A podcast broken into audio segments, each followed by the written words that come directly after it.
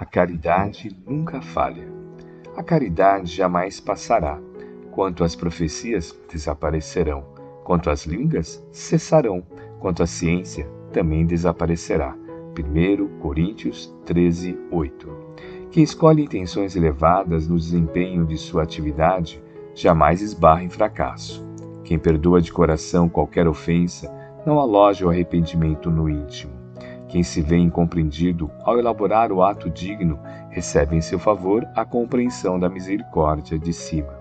Quem visa o interesse próximo na obra em curso somente descobre motivos para confiar no próprio êxito.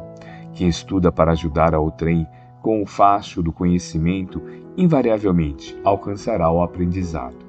Quem se sacrifica para minorar o sofrimento daqueles que lhe rodeiam a marcha demanda novos domínios da felicidade essencial. Quem se esforça por viver o amor puro sobre qualquer aspecto acerta sempre no instante de definição. Eis porque assevera o apóstolo aos irmãos de Corinto: a caridade nunca falha.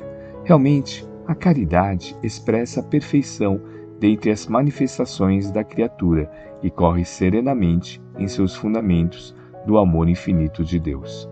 Um ato de caridade traz em si a argamassa indestrutível da eterna perfeição, composta de sabedoria e justiça, trabalho e solidariedade, confiança e paz. O erro torna-se inexequível ao espírito quando o coração perdoa sem condições, estuda com dignidade ou trabalha desinteressadamente. Assim, a luz da caridade jamais se extingue. Onde surgem as controvérsias, transformam-se em colóquios fraternais.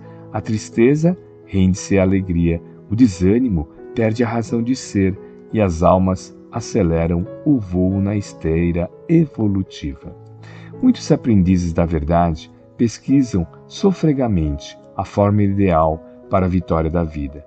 No entanto, ela aí brilha à mão de qualquer um, estruturada na gradação infinita da caridade. Busquemos, pois, prosseguir sem falhas.